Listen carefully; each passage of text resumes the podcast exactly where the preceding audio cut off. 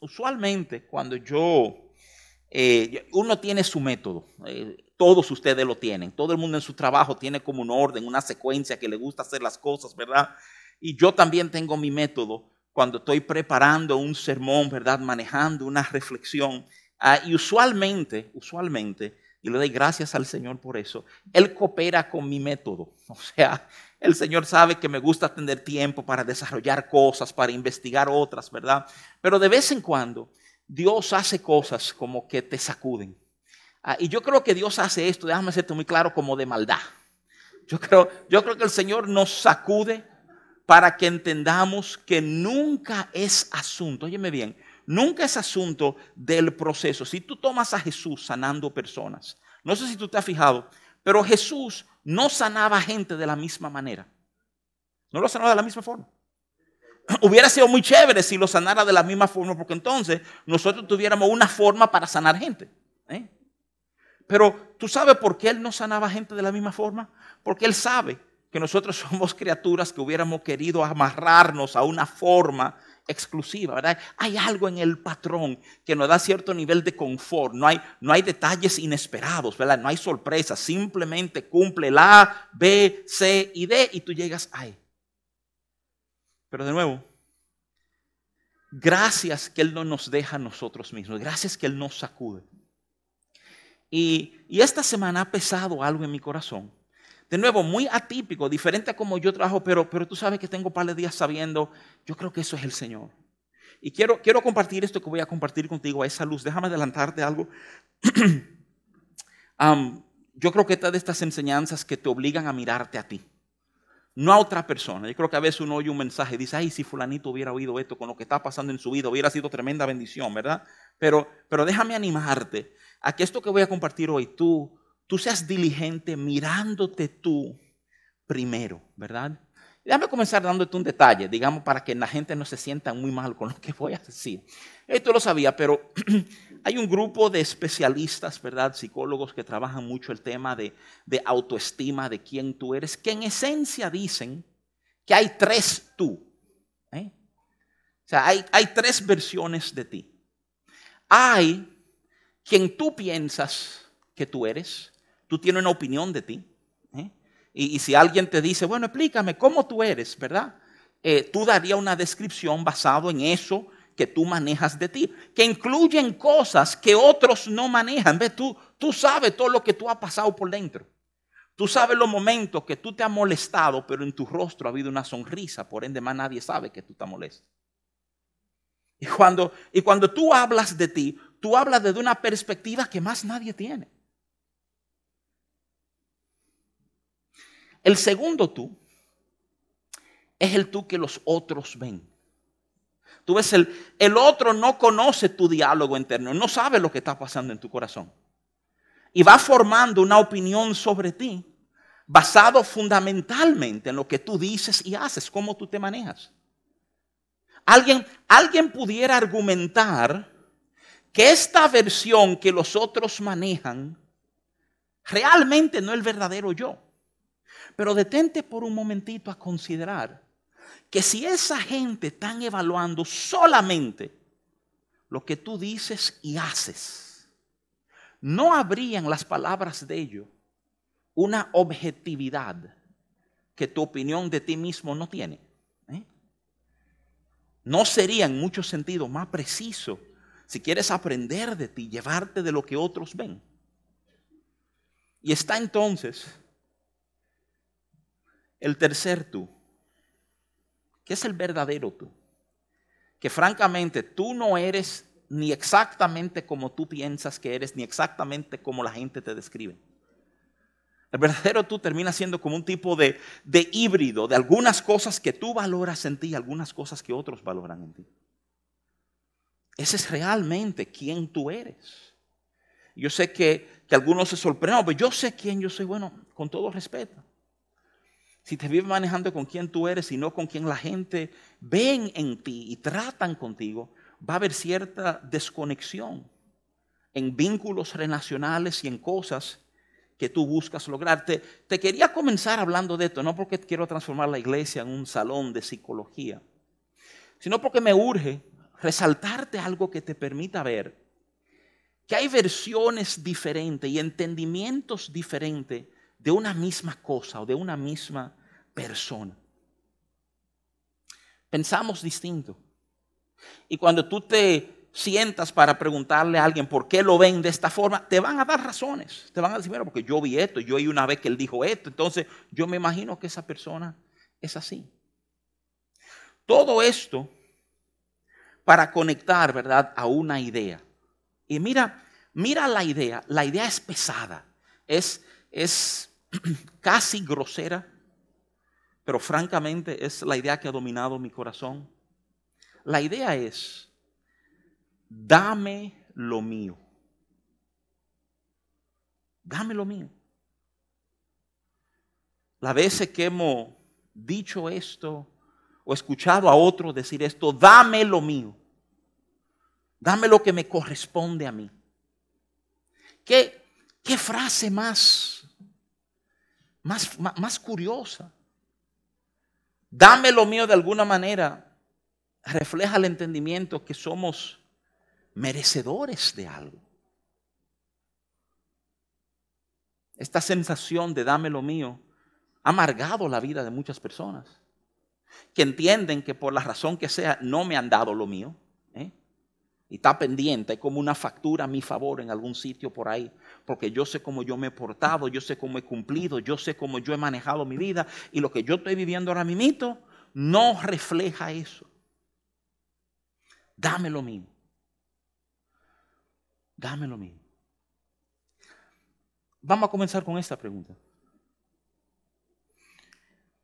¿Te sientes tú, ahora mismito, en este momento de tu vida, te sientes tú que tu vida refleja lo que tú has invertido en ella? En otra palabra, tú estás a la par o, o te deben.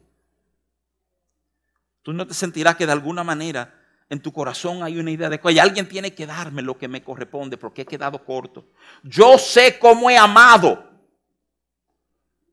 Entonces no es justo que yo esté viviendo lo que estoy. Yo sé cómo he edificado, yo sé cómo he trabajado, yo sé lo que me he dispuesto en mi corazón. Entonces alguien tiene que darme lo mío.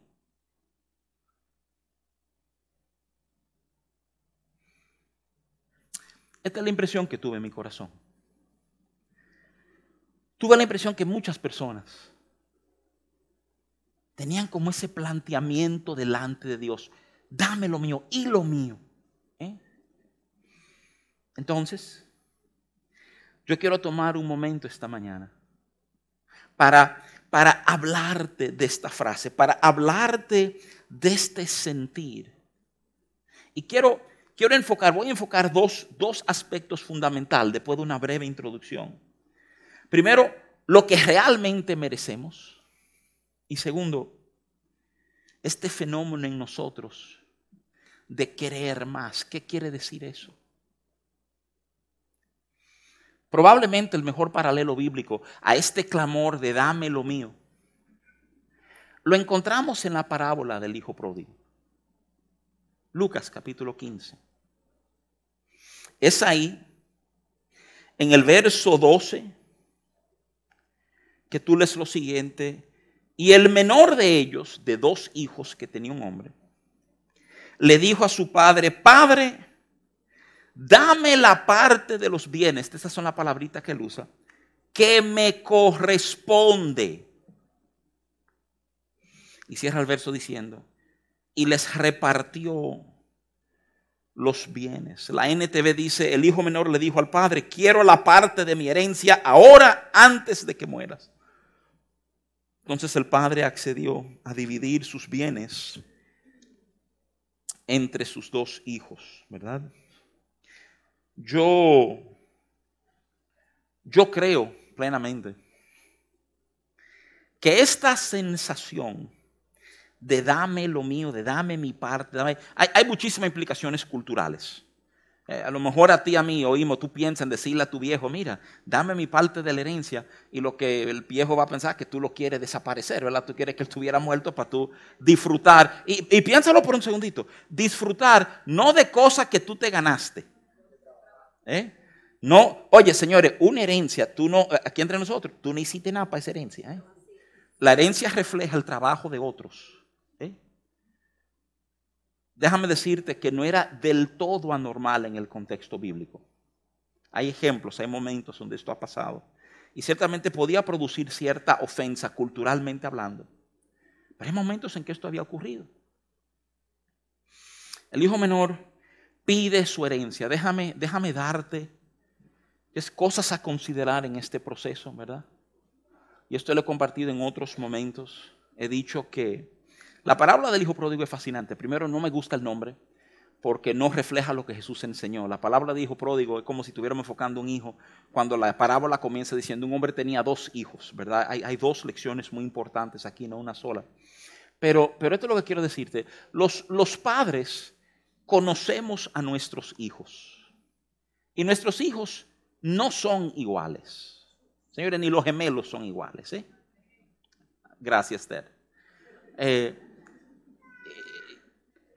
tú sabes para qué dan tus hijos. Y, es difícil, entendiendo lo que uno entiende sobre Dios, sobre cómo Dios opera, sobre cómo Dios maneja, que este padre en la narrativa del hijo pródigo no supiera que era muy mala idea darle los cuartos a este muchacho. ¿eh? Tenía que saberlo. ¿Por qué? Bueno, porque era papá. Y si eso no es suficiente, porque era Dios, ¿verdad? Tenía que saber que, que darle estos cuartos a estos muchachos, escúcheme, eso sí sería un desperdicio.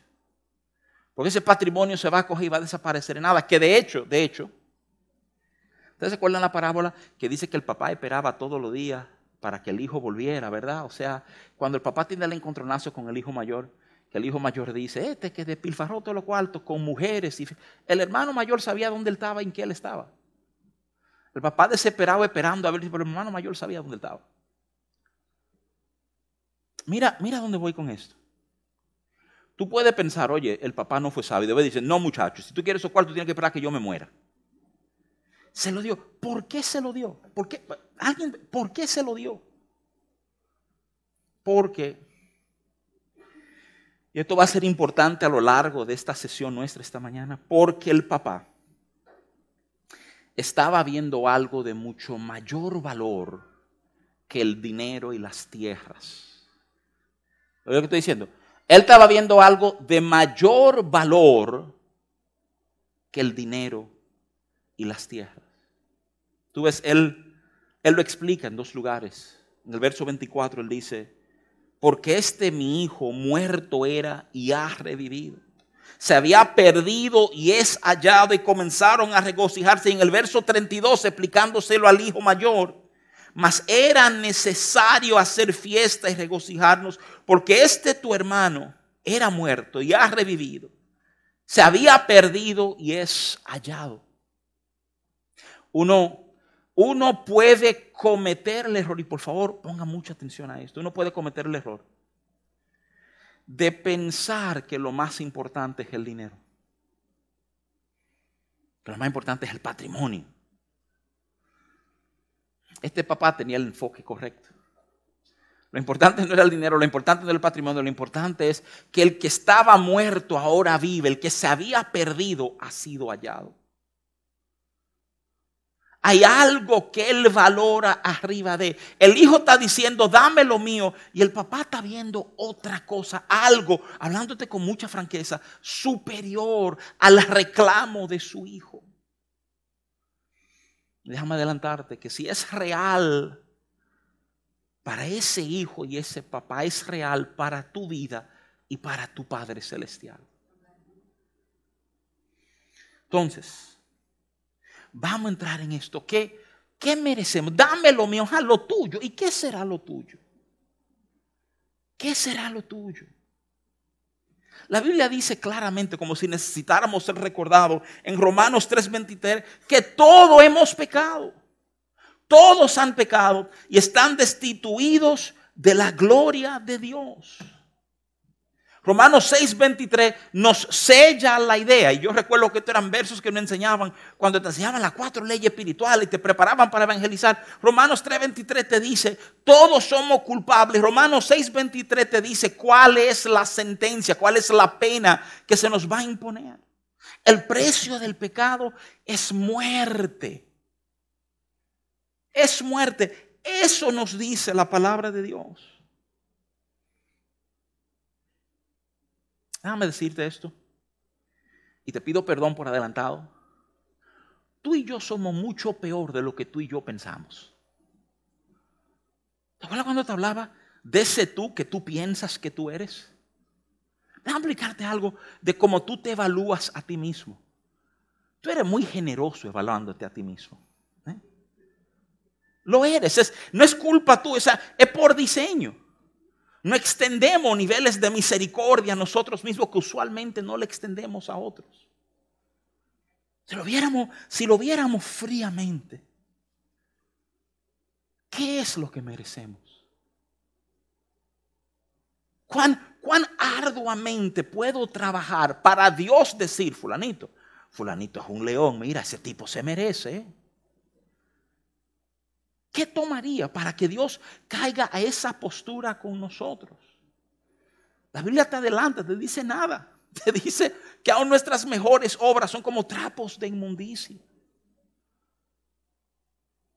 Y para colmo, y esto es importante que lo considere porque hay muchos que hablan de siembra y cosecha y tú vas a sembrar y cosechar. Señores, tú estás atento a que el pecado rompió hasta el ciclo de siembra y cosecha. ¿Cómo va a ser? Sí, considéralo. Cuando el hombre peca en Génesis 3, una de las cosas que Dios le advierte, ahora tú vas a trabajar la tierra y te va a producir espinos y cardos. Junto con el fruto van a venir cosas que tú no esperabas, cosas que pullan, ¿eh? que te incomodan, que cambian la vida. Y tú y yo sabemos la sensación de fajarnos, planificando, ahorrando, haciendo lo que tenemos que hacer, dando los pasos que tenemos que hacer. Y a fin de cuentas, no se da lo que nos habíamos propuesto. Y cómo eso deja en nuestro corazón este sentir de que me quitaron algo que yo merecía.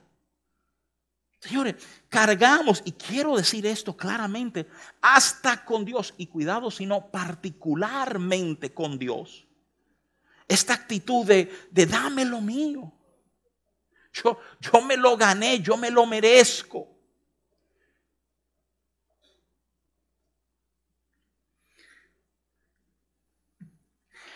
Hay, un grado de irresponsabilidad que manifestamos en este tema del pecado.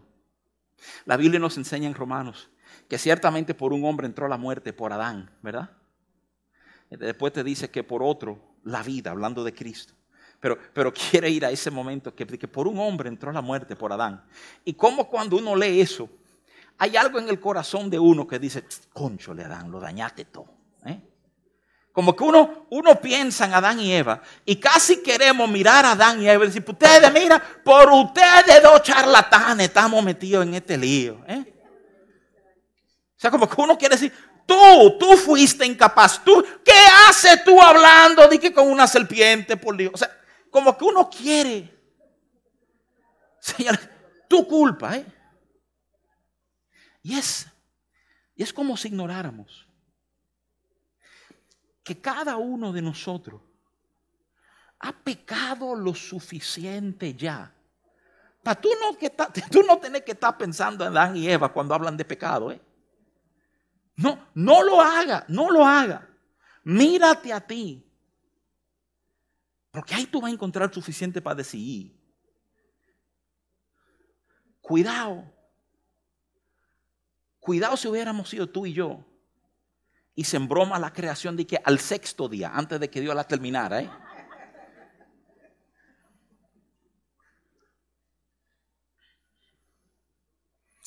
Dame lo mío.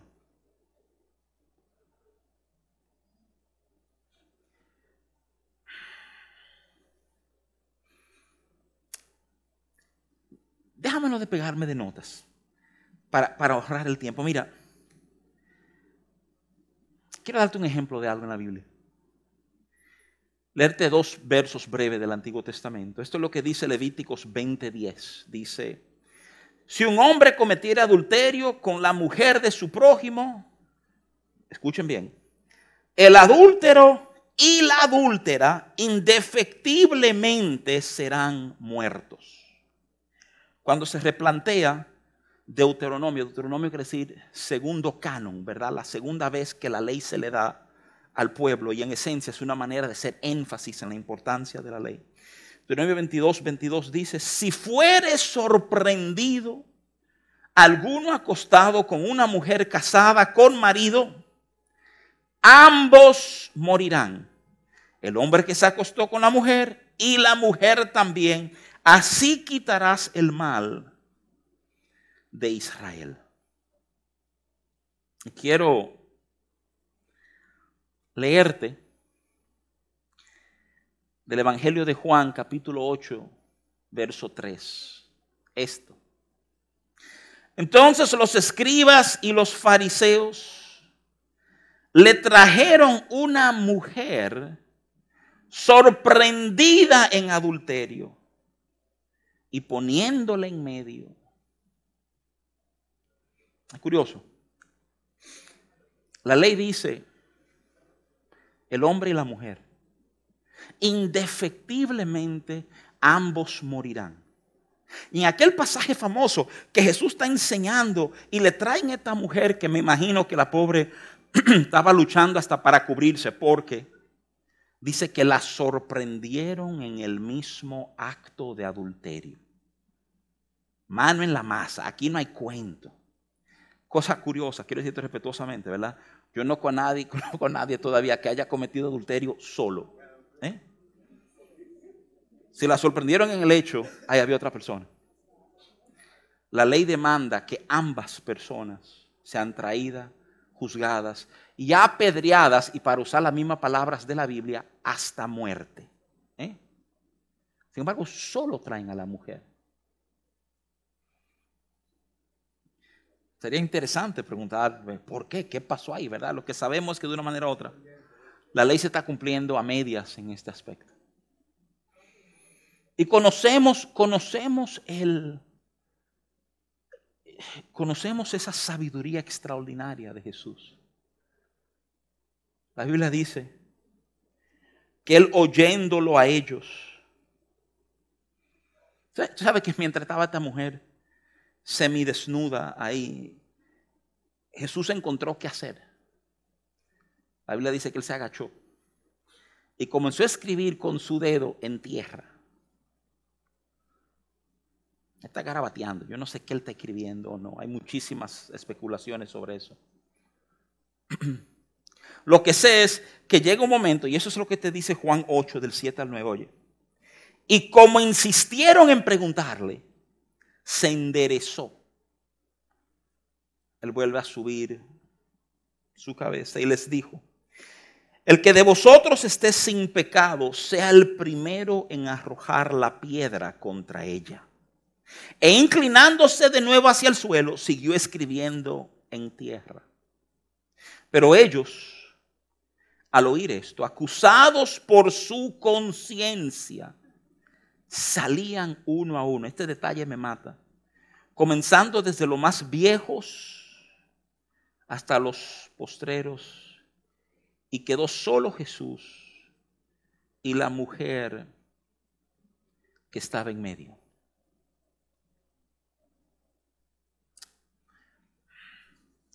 Jesús no confronta lo manipulador y corrupto que son ustedes. Ustedes no me trajeron al hombre, solo trajeron a la mujer. Él no, él no se va por esa vía. Jesús les da justo lo que ellos querían. Chévere. Éntrenle. Busquen piedra. Lo único que le pido es esto. El de ustedes que esté sin pecado. Ese es el pitcher abridor. ¿eh? Ese es el que tiene que comenzar este proceso. Mira, mira cómo funciona la palabra de Dios en tantos momentos. Él habló. Pero no fue su palabra que los acusó. fue la conciencia de cada cual. De alguna manera, lo de Dios como que mueve cosas en nosotros. ¿eh?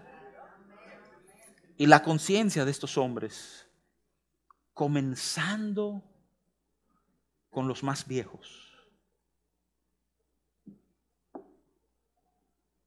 He oído muchos afirmar, comentaristas bíblicos. Los más viejos no solamente reflejan más madurez, sino que vivimos con conciencia de mayores errores. Y comenzó a venir a su cabeza todo su error, toda su metida de pata, toda su falta, toda su, todo lo que ellos habían hecho mal, todo aquello en que habían fallado, todo aquello que no habían cumplido, todo aquello en que habían hecho irresponsable, todo aquello. Y el resultado fue que las piedras comenzaron a caer en tierra, desde el más viejo hasta el más joven.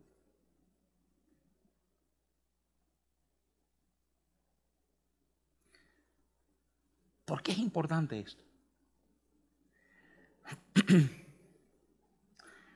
Porque el tema del pecado afectó que alguien recibiera lo que realmente merecía.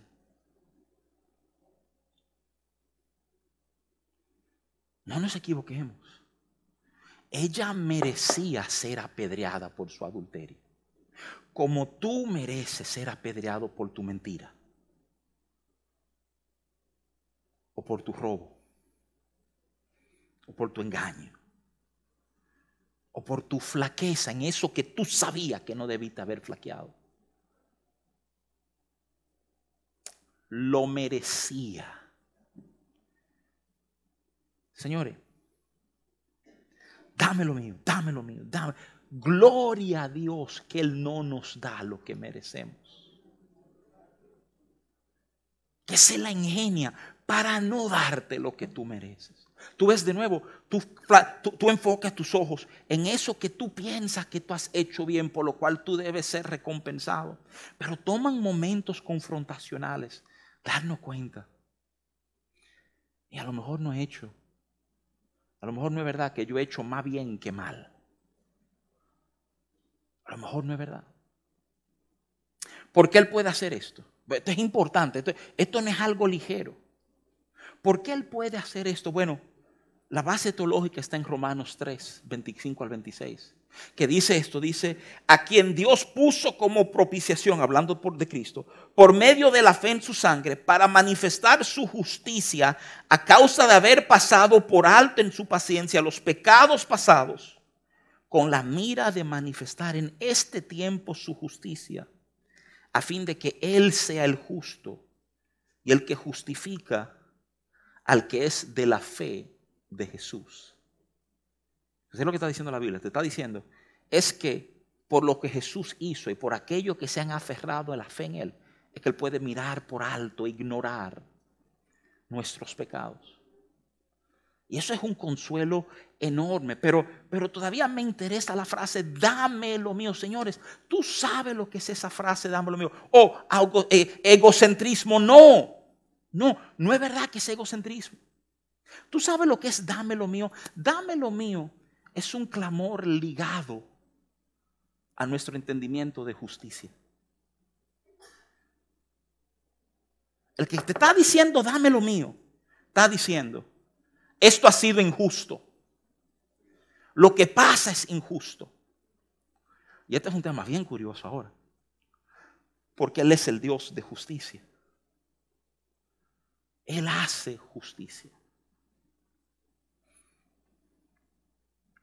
Primera parte fue eso. ¿Qué merecemos realmente, señores? Nada. Y simultáneamente nos ha dado todo en Cristo. Escúchame, no merecemos nada. Esta actitud de lo mío está en bromona delante de Dios. Porque refleja nuestra incapacidad de ver lo que realmente somos. Ahora tú sabes lo que hay. Es que Él no te ve a ti por quien tú eres realmente. Y eso suena extraño. Porque Él conoce quién tú eres plenamente. Pero es que Él te ve a ti en Cristo. Y para Dios es imposible mirarte a ti sin mirar primero a Cristo en ti. Y por eso es que Él puede comenzar a hacer cosas a favor nuestro. Déjame tocar este segundo punto un ratito. Sobre esto de, de, lo mío, esta, esta sed que hay en nosotros, ¿verdad? Y en esto quiero darte como, como el enfoque correcto. Mira lo que dice la Biblia en Eclesiastés 1.8. Dice esto, dice, todas las cosas son fatigosas, más de lo que el hombre puede expresar. Nunca se sacia el ojo de ver, ni el oído de oír.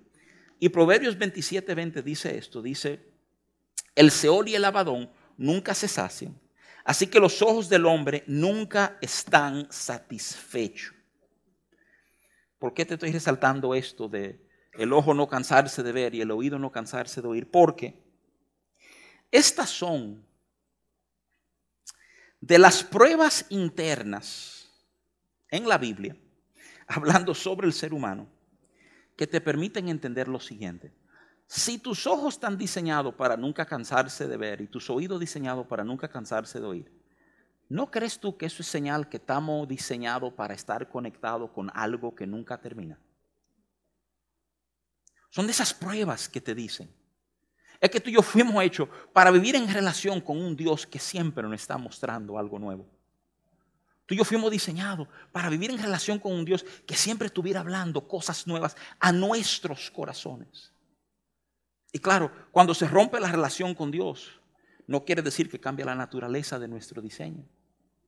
Entonces quedan, quedan estos ojos que no se cansan de ver y estos oídos que no se cansan de oír, tratando de conectar con cosas y muchas veces las cosas equivocadas. Santiago 4:3 Dice, pedís y no recibís porque pedís mal para gastar en vuestros deleites. Comenzamos con, con dame lo mío y terminamos en oraciones no contestadas. Porque usualmente eso mío que yo quiero está, está desconectado de lo que realmente es valioso. Ese dame lo mío usualmente está enfocando cosas que tú y yo entendemos que va a ser nuestro bien porque ignoramos que hay algo mayor. Y, quiero enseñarte eso a través de lo que la Biblia nos enseña. Hay este tema de, de, incremento en la Biblia. La Biblia habla de prosperar la vida de personas. Yo sé que muchos luchan con el tema de prosperidad y su fe. Señores, hay que sobreponerse a eso. La Biblia habla de prosperidad, punto. Ahora, para que tú veas lo poco que entendemos prosperidad. Tú y yo entendemos, oye, aún en la iglesia entendemos prosperidad de acuerdo a lo que yo tengo. La Biblia retrata tu prosperidad en cuanto a lo que tú das. Prosperidad no se mide por lo que tú tienes, sino por lo que tú das. La intención de Dios es prosperarte, no para que tú seas el tigre más rico del barrio y tenga el carro más pegado del año, sino para que en tu dar el corazón de gente se han girado a dar gracias a Dios. Eso es una verdad extraordinaria cuando tú lo entiendes. El diseño de prosperarnos no es nuestro bien, es el bien de otros. Y todo eso dice, oye, ¿qué, Dios extraordinario este. Que quiere, quiere ser conocido porque alguien mira a otra persona y le dice, ¿qué tú necesitas? Permíteme ayudarte con esto. Y en esto Él será manifestado.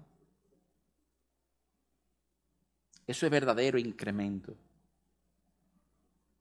Eso es el más que debemos estar buscando.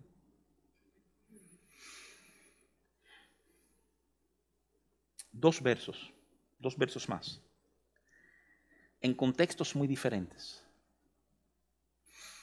Salmo 16.5 dice esto. Jehová es la porción de mi herencia y de mi copa. Tú sustentas mi suerte.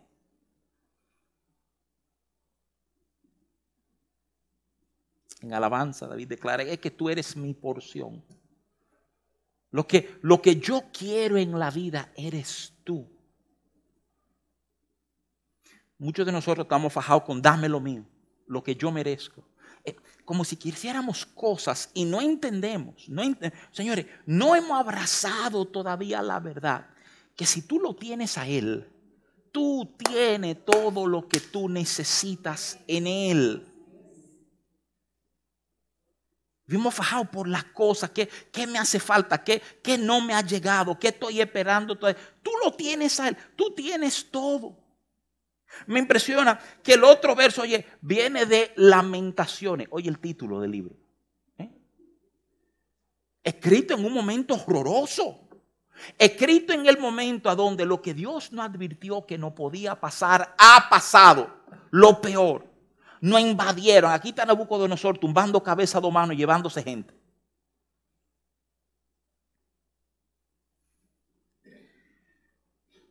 Lamentaciones 3:24 mi porción es Jehová, dijo mi alma. Por tanto, en él esperaré. Y lo que está diciendo. Él está viendo su ciudad siendo incendiada, la gente siendo el templo siendo devastado. Y su respuesta es, Jehová es lo que tengo no las cosas de Jehová, no las bendiciones, lo tengo a Él. Por lo tanto, yo esperaré. Porque sé que si lo tengo a Él, todo lo otro va a cuadrar.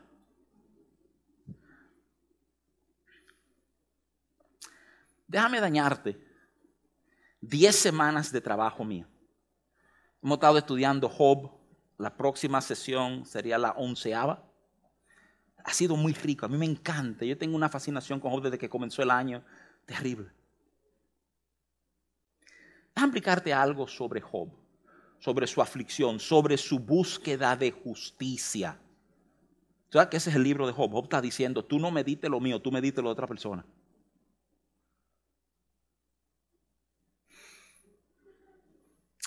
Dios no responde toda queja de Job.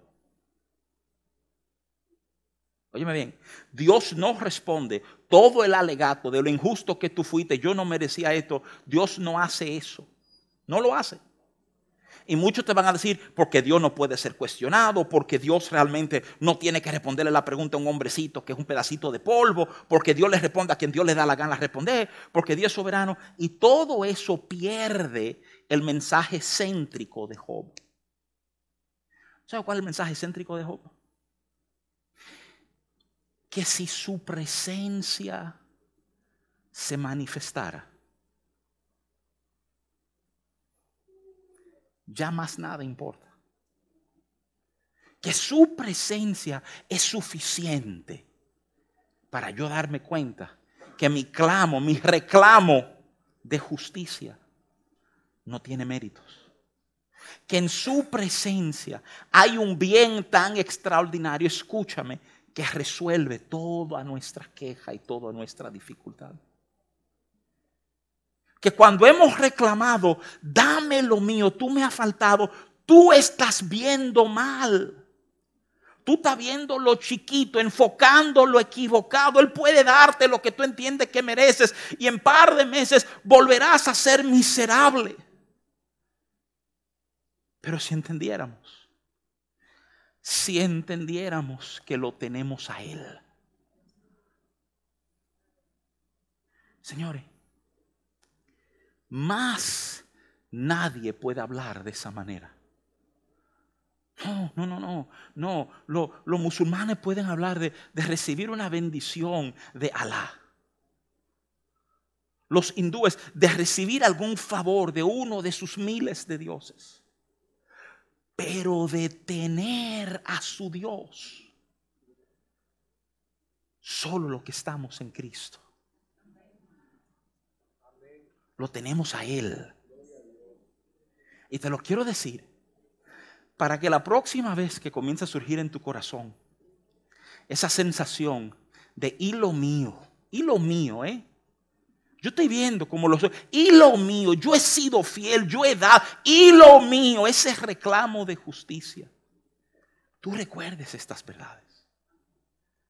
Uno, suena grosero, lo sé, no merecemos nada. Pero aunque, hayamos sido fiel, di que ahora. Nuestro pasado envuelve tanto disparate que no compensa. Segundo, ese deseo de justicia que tú tienes, oye paz, déjame decirte algo, Él es el justo. Oye, Él es el justo. Él va a levantar tu justicia para que otros lo vean. Eso que no fue apreciado por los que te rodean, Dios lo va a levantar y va a permitir que lo vean en un momento y reconozcan entonces lo que pasó. Todos los momentos que tú entiendes que tú has sido mal leído, mal interpretado y eso ha funcionado en tu contra, Él hará justicia por ti. Dame lo mío. Yo pensé al principio, cuando oraba, cuando hablaba esto con el Señor, que era un tema más evangelístico. Entonces, para los que no conocen de Dios, decirle, bueno, tú te estás reclamando a Dios. Y una y otra vez Él me decía que no, que tenía que ver con sus hijos, con hijos reclamándole justicia a un padre que te ha dado todo y que va a hacerte ver, Él, escúchame, Él te va a hacer ver su justicia. Tu reclamo, tu reclamo no es una ofensa. Tu reclamo de dame lo mío es a donde Él comienza a tratar contigo, si se lo permites.